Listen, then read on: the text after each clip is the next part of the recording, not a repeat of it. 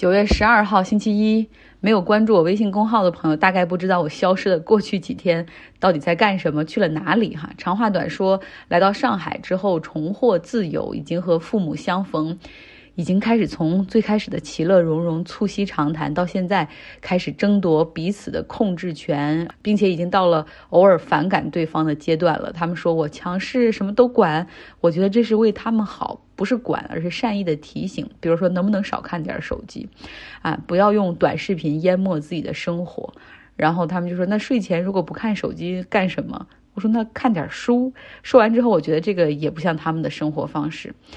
还有还有就是我父母其实他们生活非常节俭，虽然现在日子越来越好，但是那种省吃俭用过苦日子的时候积下来的美德，算是牢牢的成为他们生活中的信条。所以不论是现在吃饭、喝东西、买东西。我都要搞价格欺诈，否则美好生活就无法进行下去。比如刚才下午我们去吃了一个玉兴面馆的蟹黄面，看着小小的门脸儿，但其实大家也知道，如果是吃蟹黄面不会便宜的。但他们看到这个门脸儿觉得很满意，一看就是应该是很便宜的面馆，然后吃的很起劲儿，不就是吃碗面吗？能有多少钱？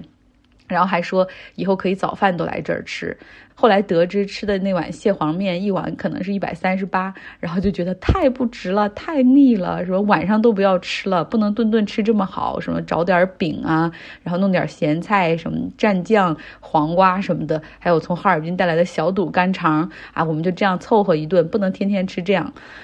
啊，所以大家懂吗？其实我们都是为了彼此好，但是搞到最后气氛就很差，然后都很生气。再加上上海其实已经迎来了台风，外面一直在下雨，所以干脆吧，就回到酒店里来看看新闻，然后更新一下我的微信公号，preserve 一点我正常的生活哈。英国女王伊丽莎白二世在九月八号周四的时候离开了人世，终年九十六岁。她担任英国女王长达七十年。对于很多英国人来说，他是他们这辈子经历过的唯一的君主。他在位七十年里面，实际上有十四个英国首相，第十五位是 Liz Truss，她是伊丽莎白在去世几天之前任命的。大家知道，英国不论是他们的媒体 BBC，还是白金汉宫，还是英国政府，哈，他们其实近些年来一直都在为女王去世做一些准备。他们甚至给这个。起了一个暗号哈，叫 The London Bridge is down，就是伦敦桥塌了，是这一天是真的到了哈。London Bridge is down。那对于很多英国人来说，好像这个也是一个时代的终结，因为二战之后呢，虽然英国不再强大，但是凭借着英联邦，然后依旧英国和五十五个前殖民地有效的联合在了一起。女王是英联邦的首脑，其中呢，十五个国家的元首也是她。但是近些年来，我们看到像巴巴多斯，它的政体变成了 Republic，成为了共和国，和英国皇室也是完全断绝了关系哈。因为毕竟这个国家从四百年前英国商船抵达，一直到后来一九六六年独立，这个国家相当于是一直是以殖民地的身份以及那种烙印中哈，然后所所成长并且生活的。在二零一八年的时候，他们开始决定庆祝自己的独立国家和身份啊，就是和王室断绝关系哈，然后改变政体，呃，成为总统制的国家。牙买加接下来也准备效仿。同时呢，我们看英国这个大不列颠哈，这个国家内部在。苏格兰，也就是女王所去世的这个古堡所在地，他们目前正在酝酿第二次的独立公投。这不仅是因为苏格兰的那种独立的民族意识，哈，其实过了这么多年依旧存在。更重要的是，在六年之前的脱欧公投之中，他们大部分人是希望留在欧洲的，说这是跟英格兰当地不同。所以他们认为说，现在既然你选择脱离欧洲，我们愿意留在欧洲，是时候我们分道扬镳了。那北爱尔兰其实原本百姓就很多愿意留在欧洲，因为你为了避免过去的那种北爱冲突再次发生，哈，不要让那样的 trouble 再次重演，呃，然后呢，再加上脱欧之后，他们也感觉到生活有诸多不便，所以现在逐渐的开始在政治上发生了转向。在今年五月份的地方议会选举中，sorry 这个事儿我居然之前给大家忽略了哈，新芬党。得票百分之二十九，成为北爱尔兰当地议会的第一大党。就这个党派的主旨，就之前一直有人说他其实和北爱尔兰共和军就是就是一个鼻孔出气啊等等，因为他的主旨实际上就是北爱尔兰应该回到爱尔兰的怀抱。然后最后实现爱尔兰岛的统一哈。那所以说，伊丽莎白二世女王结束之后，下一个时代会是怎么样的？那就要留给查尔斯和他的王位第一顺位继承人，他的儿子威廉来面对。查尔斯在女王去世之后继位，成为了查尔斯三世国王。今年他已经七十三岁了，是英国历史上等待继位时间最长的人，同时也是登基时候年纪最长的人。可以说，查尔斯国王他其实一直是活在。女人的阴影之下，最初是他的母亲，对吧？女王陛下。接下来呢，是他的第一任妻子戴安娜，深受全球人民爱戴的平民王妃。再之后又是哈里王子的妻子，他的儿媳梅根。自从梅根嫁入皇室之后呢，其实一直是风波不断。像去年他接受 Opera 采访的时候，更是说为什么一定要离开英国？哈，为什么哈里也愿意跟他一起来到美国？就是皇室中有人有种族歧视，这些都是吸引到了很多的关注。不过呢，我们目前来看，这些 overshadow 些给查尔斯国王带来阴影的女性们，实际上都已经离他远去了。所以现在他可以更好的、独立的去享受和使用他的权利。同时，也要需要注意到，就是 on the other hand，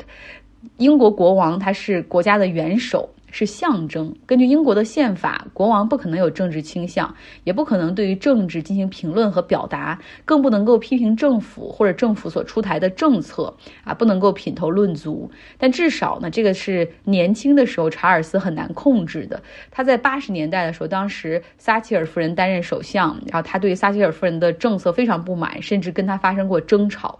近些年来，虽然他很克制，但是就是人的性格其实有时候是很难改变的。像今年早些时候，Boris Johnson 的政府相当于是把难民哈集体外包给了卢旺达，然后呢让他们来代为接管接受，所以查尔斯就很生气哈，他甚至公开的发言时候就表示说这个政策是很可耻的，这些人已经很不幸了，等等等等。那在这些方面，实际上伊丽莎白二世女王从来都没有做错过，也没有出格过哈。嗯，有人说了，你看上去她什么都不做，什么都不说，好像这是很简单的一件事儿。实际上，这是作为一个人来说最难的事儿，更别说她是女王。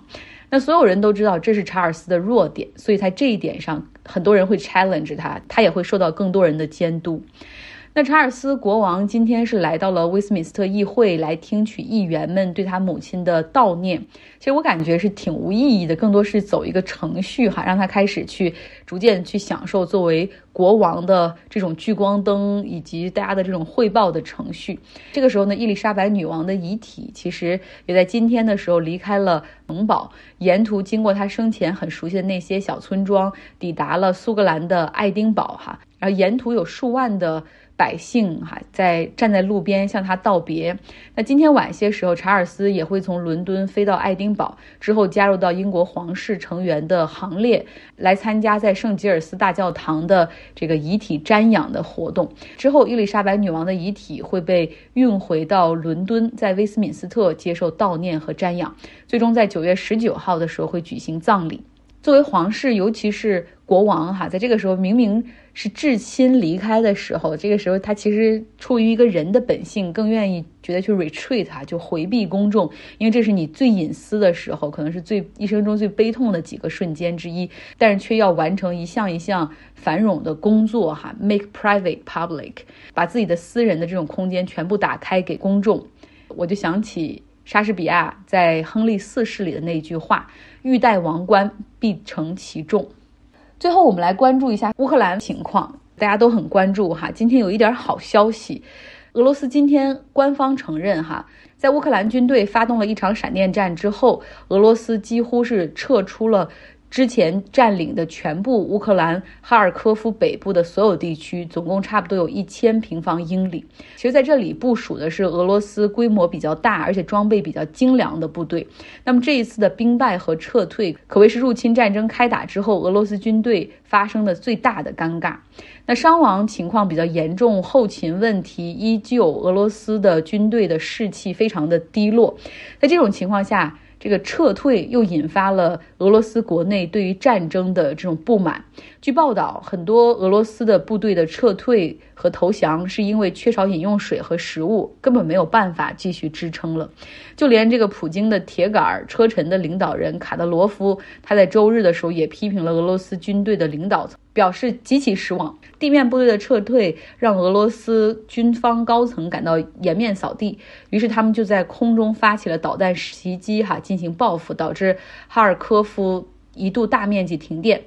乌克兰外长这个时候对盟友哈呼吁说：“我重申，我们只要获得更多的武器，我们获胜的速度也就更快，那么这场战争结束的速度也就更快。”然后美国这边呢，其实他们一直在帮助乌克兰进行情报分析和提供战术的策略。那他们对于这场闪电战的胜利表示非常的欢欣鼓舞，哈，是一个令人振奋的事件。但是呢，五角大楼和白宫的高层也敦促说要谨慎的，也希望说乌克兰的军队哈能够稍微的务实一点，因为虽然你现在获得了一场胜利，但是你希望能够把你的国土面积推进到今年二月二十三号，也就是俄罗斯入侵战。争的前一天，这个好像困难还是比较大的。不过，美国方面也表示说，有情报表明俄罗斯军队现在正处于严重的混乱的状态。但是同时，他们也有担忧，呃，如果普京认为他会输掉这场战争，那么很可能他会采用一些非常规的手段，比如说，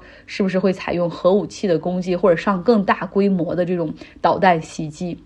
那在周六的时候呢，俄罗斯在莫斯科举行了。庆祝建国八百七十五周年的烟花秀之后呢，普京就表示说他会把自己的注意力更多的转移到乌克兰的战争之中。据克里姆林宫今天发表的一份声明表示说，普京已经和法国总统马克龙通了一个电话，这是在今年八月十九号哈他们打电话之后的最新的一次沟通。哎，希望这个战争能够早点结束。不要因为一两个人的 ego 哈，然后就让这么多人为他去付出代价。不论是乌克兰的人民，还是被这场战争所裹挟的俄罗斯的军队。好了，今天的节目就是这样，希望你有一个愉快的周一。